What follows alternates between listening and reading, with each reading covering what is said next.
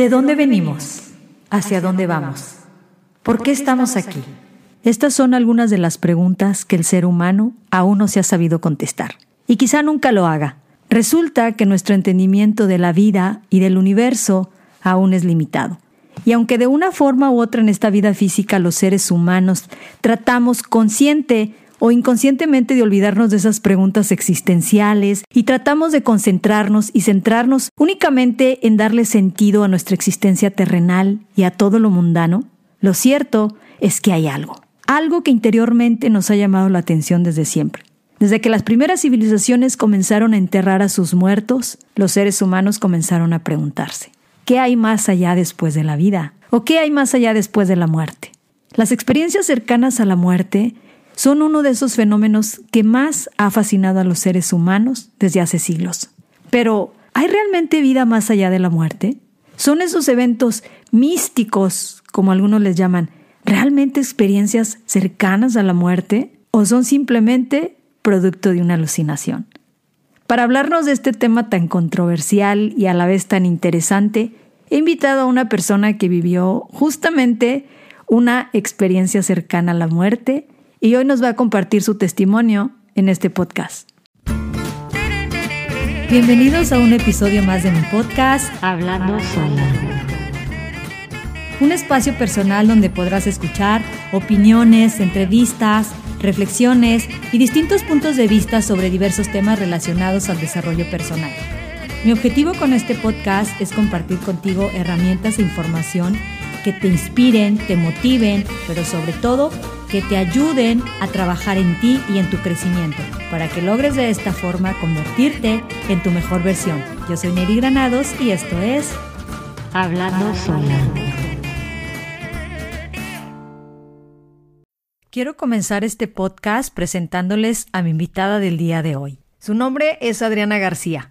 Ella es arquitecta de profesión y también es escritora y recientemente escribió un libro titulado Renacer, en donde a través de sus relatos nos lleva a una experiencia de vida más allá de las estrellas. Un viaje en el que descubrió su verdadera esencia y cuál es su propósito en esta vida. Muchas gracias por estar aquí, Adriana. Me gustaría que empieces por contarnos un poco más acerca de ti, de quién eres y de cómo fue que llegaste a ese momento en el que viviste, pues, esta experiencia mística o esta experiencia cercana a la muerte. Bienvenida. Muchas gracias, Neri, y muchísimas gracias por abrir este espacio y poder llegar a quien le interese el tema. Muchas, muchas gracias. Como tú lo dijiste, soy Adriana García, nací en Silao, crecí en Musquis, Coahuila y me vine a estudiar a Monterrey. Me casé y en el 2004 me detectaron lupus. El lupus es una enfermedad autodegenerativa, o sea, tus defensas atacan todos tus órganos blandos y a mí me estaba atacando pulmones y cerebro. Así viví 10 años, 11 años. En el 2015 ingresé al hospital después de una vida de mucha, mucho cansancio, mucho dolor. Y así llegué al 2015 muy cansada, pensando que era solamente a causa del lupus, pero llegó el momento en que no pude respirar y tuve que ir al hospital. El 8 de diciembre salí a la semana creyendo que ya iba a estar bien, que había sido un problema de algún virus o algo. Regresé a los cuatro días y se volvieron a dar cuenta que el lupus estaba de regreso. Pero ahí empezó el regalo o la conciencia a despertar. Ahí empecé a darme cuenta que no importa dónde estés, cómo estés o con quién estés. Si hay amor en tu corazón, todo es perfecto. Y yo pasé el 24 de diciembre del 2015 en el hospital sola porque le pedí a mi familia que se viniera a celebrarlo a la casa y estaba feliz, estaba agradecida porque sentía un amor en mí, dentro de mí, muy especial. No lo tenía antes, iba creciendo. Entonces pasé ese día y entendí eso, me quedó clarísimo.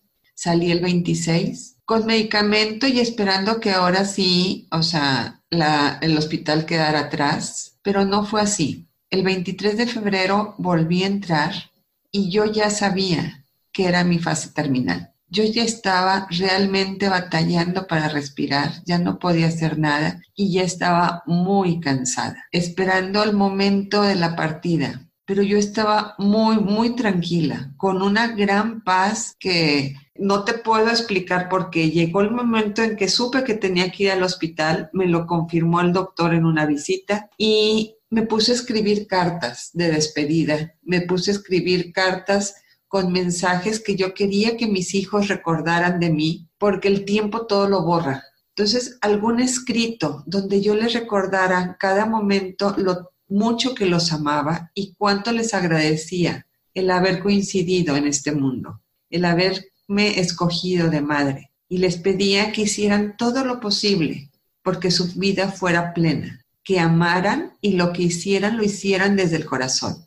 Hice mis cartas y me fui a dormir con mi marido sabiendo que era la última noche que yo dormía en mi cama. Eso yo estaba segura. Puse mi, mi vida en manos de Dios y literalmente le dije, Señor, yo ya hice todo lo que estaba de mi parte. Ya fui con los doctores, ya mi cuerpo ya no quiere responder.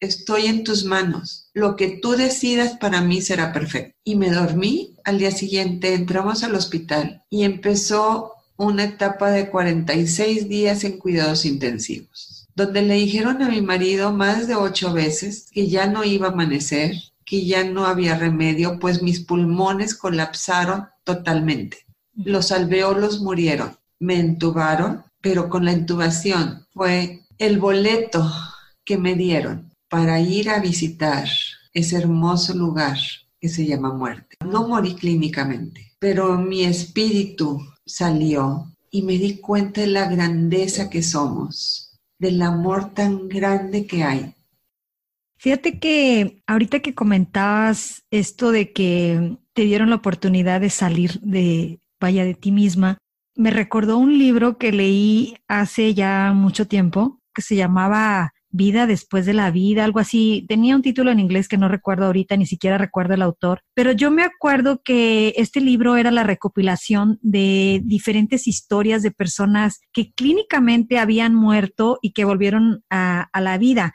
Y lo interesante de todo esto es que prácticamente todas las historias seguían un patrón. Primero, pues como la separación del cuerpo, luego que veían un túnel, un ente luminoso, ya sea este, pues Dios o no sé, ángeles, un lugar idílico, no sé, todos contaban que había una especie de división de algún tipo, ya sea como una valla, una cerca, un arroyo, un muro, o no sé, cualquier cosa que, que como que simbolizaba una transición de, de esta vida hacia el más allá. Tú tuviste la oportunidad de ver todo esto, de encontrarte con ese tipo de, de escenarios, o qué fue lo que viste? Cuéntanos tu, tu experiencia.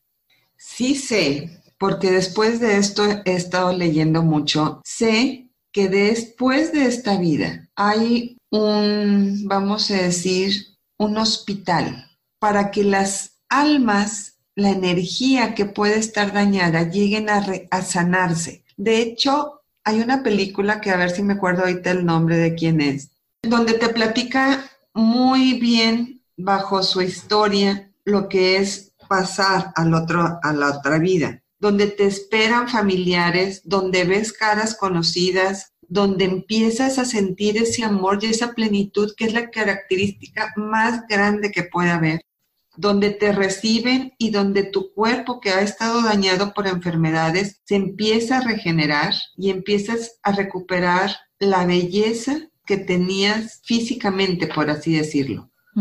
Pero a mí no me pasó nada de eso. Mi historia es muy diferente porque cuando yo me doy cuenta que salí de este plano, yo me vi como una chispita de luz en medio de un gran, gran, gran espacio, gran espacio, donde había muchas chispitas de luz. Yo puedo decir que salí al universo mismo, porque estaba rodeada de esas chispitas y luego yo sentía como si una corriente, una energía, me estuviera llevando a formas de colores, por ponerles nombre, vamos a decir, nebulosas o galaxias, y yo entraba a ellas, a esas, al centro de esas formas, iba como adentro de una lavadora, imagínate, y yo girando y volteaba y todo a mi derredor era colores maravillosos que me llenaban, me complementaban, me hacían parte de eso, llenándome de una emoción, un amor, una paz, una alegría que no te lo puedo describir. Los colores son, no tienen nada que ver a como los vemos allá. Allá son de una nitidez, una fuerza, un brillo tan especial que hasta no puedes dejar de, los, los disfrutas. No hay manera que yo te pueda describir esto. Quisiera tener las palabras para podértelo platicar, pero una, entraba yo una forma y entraba otra y entraba otra, y en cada una de ellas había un sentimiento que se apoderaba más de mí, o el amor, o el perdón, o la dicha, o el gozo. Yo no recordaba a mi familia, yo no recordaba mi enfermedad, yo iba totalmente feliz y plena. Yo sabía que iba al encuentro del Padre. Igual que un niño cuando nace, cuando sale del colegio, que corre a los brazos de la mamá que lo espera en la puerta. Así me sentía yo. Sabía que me esperaban y yo iba feliz, una felicidad indescriptible. Veo de repente una forma verde con dorado, girando igual que las otras, y sé que me estoy acercando a ella. Cuando estás allá, tienes la conciencia de quién eres. Sabes que eres Adriana García en mi caso. Pero para entrar a esa forma, se iba a quedar afuera esa conciencia y me iba a integrar a ese núcleo, me iba a integrar a esa creación. Cuando voy a entrar, oigo una voz femenina que yo deduzco que era una tía, no vi la forma, pero por el timbre de voz, por yo deduzco que era una tía que me dice, Adrianita, si cruzas esto no hay regreso. Haces un alto ahí y yo me di cuenta que me estaban invitando a regresar. Pero dentro de toda esa paz, dentro de esa felicidad y ese gozo, yo misma me decía, ¿a qué regreso? Como te digo, yo no me acordaba de mi familia, yo no me acordaba nada de este mundo. No hay tiempo, no hay, o sea, si tú me preguntas cuánto tiempo estuviste, no hay tiempo. Todo es gozo, agradecimiento, paz. Entonces, cuando yo escucho, si cruzas esto, no hay regreso, yo no encontraba un solo motivo para regresar. En ese momento tú no pensaste o no recordabas tu enfermedad. Digo, dentro de ese estado de conciencia, que no sé si llamarlo estado de conciencia o dentro de, eso lapso que tú recuerdas, ¿recuerdas haber pensado eh, a qué regreso a vivir este sufrimiento que de alguna forma ya nos narraste que estabas viviendo en los últimos años? ¿O simplemente tú no querías y no sabías por qué razón? Yo no me acordaba de nada, ni de la enfermedad, ni de nada nada absolutamente, pero no encontraba yo una razón para regresar.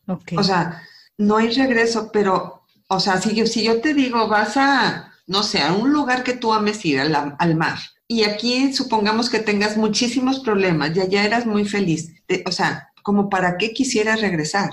No hay un motivo, si allá estás plena, allá estás feliz, allá tienes todo. Yo no podía tener la comparación porque no me no recordaba nada de esto. Es como cuando estás esperando algo con mucha añoranza y lo logras, ah, lo tienes. Y luego de repente te dicen, pues si no lo quieres, lo puedes cambiar.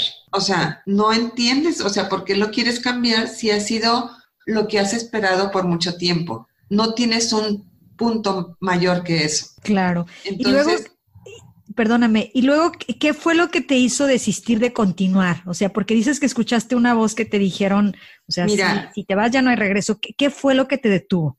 Yo escuché a mi hija que me dijo, mamá, te necesito para mi boda.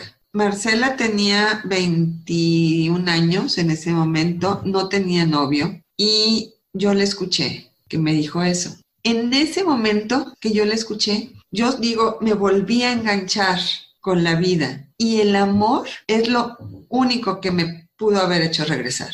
Claro. tú no sabías que, perdón, tú no sabías que era tu hija, simplemente escuchaste la voz y, o, o sí sabías que era tu hija. Sí, sí supe que era mi hija, sí supe que era Marcela. En ese momento la volví a ubicar. Ok. Supe que era Marcela, que me necesitaba para la, la, boda. Eso, o sea, no le hallo relación porque, pues, en la boda se la pueden hacer cualquier persona y no, ni novio tenía, te digo. Pero ese necesito creo que fue lo que me jaló a regresar. Y yo supe en ese momento que iba a regresar. Supe que no me importó dejar toda ese, esa plenitud y acepté regresar. Cuando venía de regreso, escuché una voz masculina que me dijo, no va a ser fácil, pero vas a tener los mejores años de tu vida. Wow. Y tuve una imagen mía de pelo cortito cargando a un bebé feliz, inmensamente feliz. Y regresé. Yo usaba el pelo muy largo, liso, lo tengo muy pesado, entonces toda la vida lo tuve largo. Y verme a mí con el pelo cortito, delgada y levantando un bebé, como que se lo tomé como una confirmación de lo que podía seguir mi vida. Wow. Oye, ahorita que nos, nos platicabas que escuchaste la voz de tu hija, ¿fue real? ¿Ella te, te habló o fue simplemente un algo que tú imaginaste?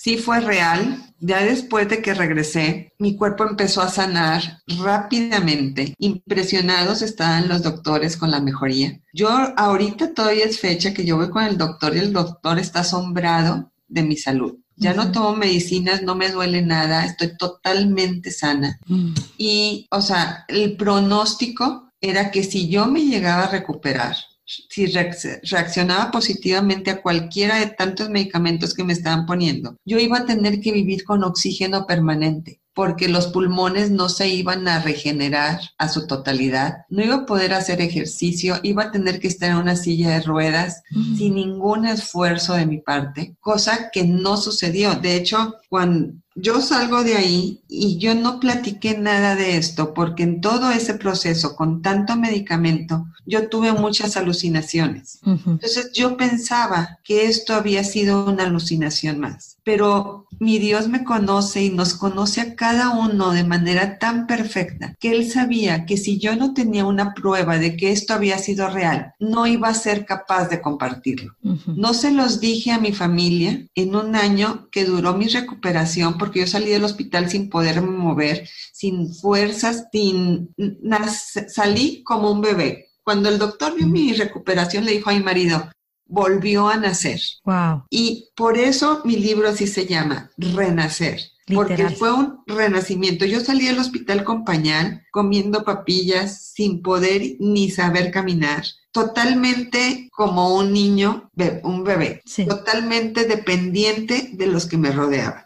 Y así duró ese año hasta que mi cuerpo volvió a tomar fuerza y pude recibir visitas. Y una de las visitas que recibí fue una amiga que hace terapias de sanación a distancia, como Reiki, como cosas de esas. Ajá. Cuando entra y me dice, ¿cómo estás? Le digo, bien, muy bien. Y dice, ¿qué tienes que contarme? Ahí sentí de que donde mi corazón me daba una vuelta y dice- le digo, ¿cómo sabes? Ajá. Me fui, ¿cómo sabes? Y me volteé a ver y dice, Marcela no te dijo nada. Digo, no. Y me platica donde ella se dio cuenta en una terapia que mi energía ya no estaba, Ya no, mi energía ya no le respondía. Y hablaron, habló con otra amiga para que entrara a ver mi energía y le dijo que yo ya me estaba yendo, que si quería que me quedaran y podía escuchar que algo me dijera. En eso, Rosana habla con Marcela y le dice, tu mamá se está yendo, dile algo. Y fue donde Marcela entró,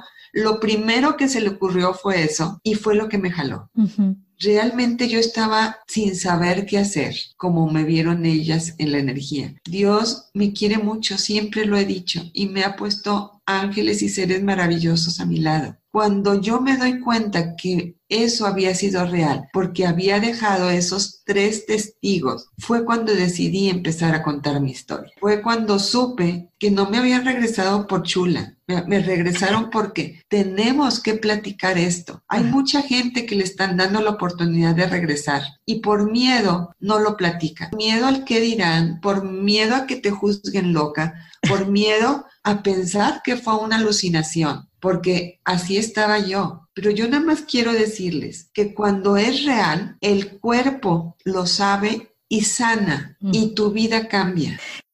Esa parte donde nos cuentas de que sanaste, ¿fue de, ahora sí que de forma espontánea o fue algo que se fue dando a través de tratamientos médicos? ¿Cómo es que tú eh, lograste sanar esta enfermedad de lupus y todos estos padecimientos que nos habías contado? Mira, sí me dieron medicamento y tuve muy buenos doctores, muy buenos. Entonces yo no les puedo quitar tampoco su mérito, Ajá. pero ellos ya estaban rendidos. Ya le habían dicho a mi marido que ya no podíamos hacer nada más. Entonces, yo no creo en las casualidades después de esto. Yo sé que todo es por la mano de Dios, del Creador. Cuando yo me fui y vi ese universo y me di cuenta que somos una chispita de luz adentro de este cuerpo físico que este cuerpo es nada más como un abrigo a ese cuerpo de luz que tenemos dentro y nos conecta con todo el universo. Somos parte del todo. Entonces, cuando yo me di cuenta de eso, yo sé que eso fue lo que me sanó. Wow. O sea, Sí, los doctores hicieron todo lo que estuvo de su parte, pero mi cuerpo ya estaba cansado y regresé con una energía, con una salud que dice, dice mi marido que entró un día y vio al doctor que pegaba de brincos y aplaudía y, le dijo, sí, Martín, no sé a quién le estén rezando, pero síganle, porque esto no es normal. Entonces,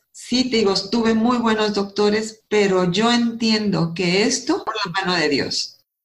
Oye, Adriana, hay algo que me gustaría preguntarte en relación a todo este tema del, del, que hablábamos hace un momento acerca de las diferencias entre lo que ven unas personas y lo que ven otras al momento de vivir experiencias eh, cercanas a la muerte. Y es algo que leí hace, hace algún tiempo en una revista no recuerdo muy bien, creo que era la revista de muy interesante, pero lo que sí recuerdo es eh, que era un artículo donde un científico hablaba de, de diversos casos de personas que él había entrevistado y las cuales relataban haber vivido experiencias cercanas a la muerte muy distintas entre sí.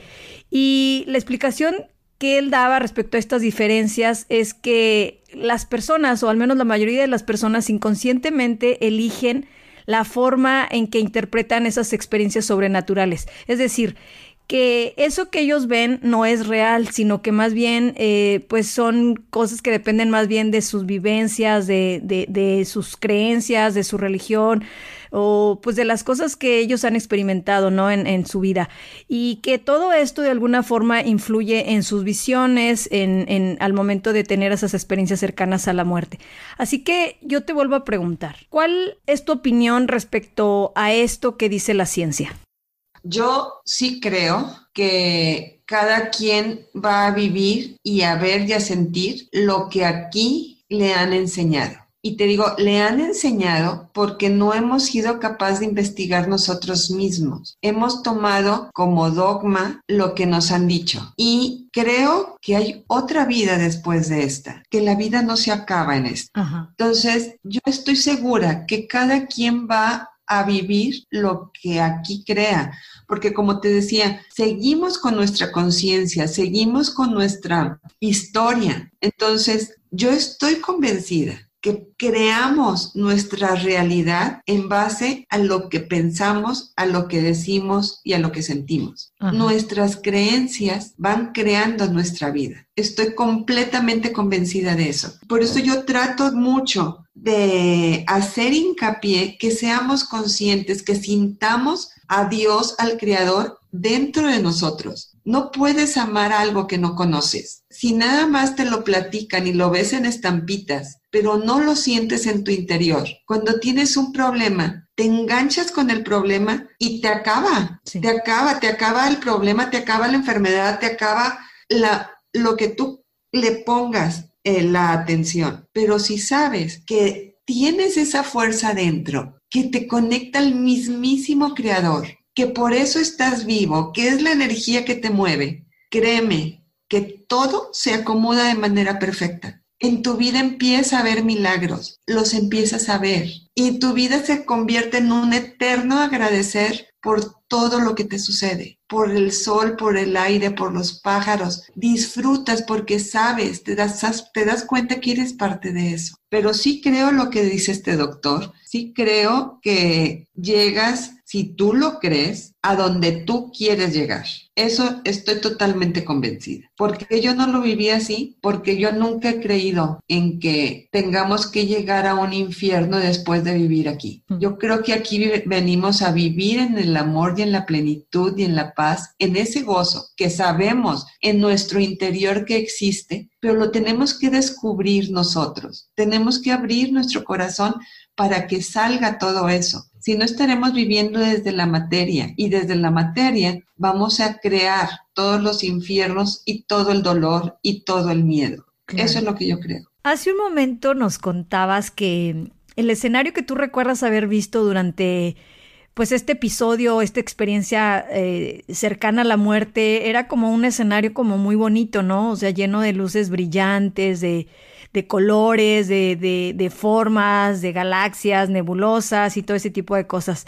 Entonces, si partiéramos de esa explicación que, que daba ese científico que te comenté hace un momento en relación a que lo que experimenta cada persona tiene que ver más con sus creencias y con sus vivencias, en tu caso, ¿crees que exista algo que haya influido eh, para que tú experimentaras esas visiones?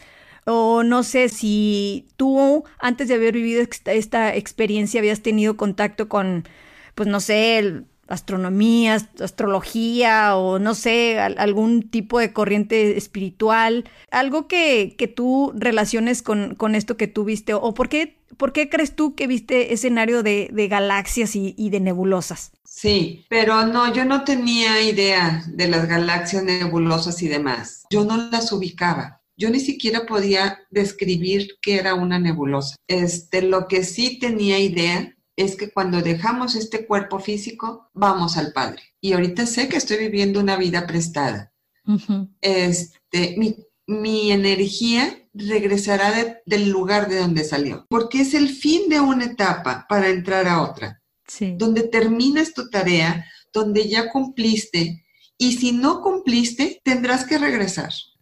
Oye, Adriana, ¿y si en tu caso tú crees que regresaste por alguna misión en particular, por una misión superior, ¿cuál crees que sea esa misión? Es decir, al día de, hoy tú has descubierto cuál es la, la misión por la que regresaste a esta vida? Al día de hoy creo que es compartir para tomar conciencia que somos un ser de luz viviendo en este cuerpo físico, una chispita de luz.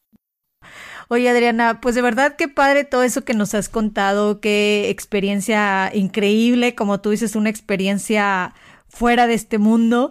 Y pues bueno, antes de despedirnos me gustaría que, que, nos compartieras dentro de toda esta misión que tú traes, ¿qué mensaje te gustaría compartirle a las personas que te están escuchando en este momento? Ay, jole, muchas gracias. Este, yo creo que el mensaje más grande es el que te ames, el que te ames y te respetes, porque yo me di cuenta que todo viene de las emociones equivocadas que traemos. Yo esperé 52 años de mi vida para que alguien viniera a resolver mi vida, que me quitara la tristeza, que me quitara los miedos, porque entendí que eso es lo que causa las enfermedades. Entonces, si te amas, si vives consciente de la grandeza que hay en ti, todo te va a parecer bonito, todo te va, vas a amar. Cuando yo empecé a escribir esto, que el taller sobre todo que me tocó hacer, ok, me decían, pues haz alguna plática sobre lupus o haz una plática. No,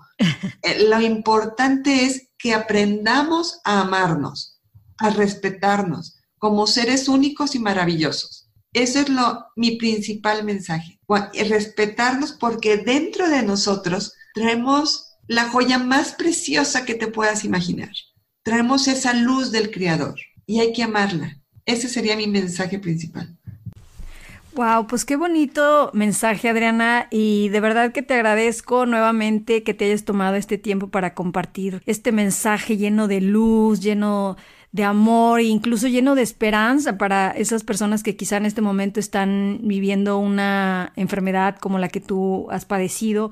Y pues yo espero que más personas puedan escuchar tu testimonio, escuchar tu experiencia y que también más personas puedan leer tu libro, que por lo que tengo entendido lo tienes a la venta en Amazon, ¿no? O no sé dónde más puedan encontrar tu libro o si tienes algún correo, redes sociales donde la gente te pueda seguir. Muchísimas gracias. En mi libro, si estás aquí en Monterrey, yo te lo entrego. Si estás fuera de Monterrey, es por Amazon, en papel o en digital, perdón. Eh, si no, este, te digo, aquí yo en Monterrey, yo los tengo, yo te lo entrego. Y sí tengo redes sociales, me pueden encontrar en Facebook, en Instagram como soy Adriana García. El libro se llama Renacer.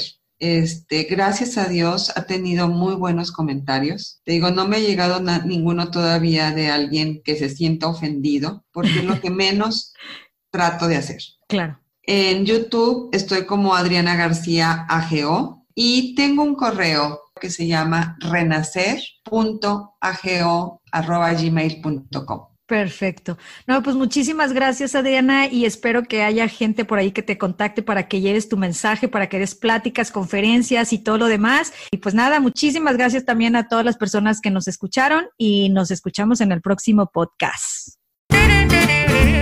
Gracias por haber escuchado otro episodio más de mi podcast Hablando Sola.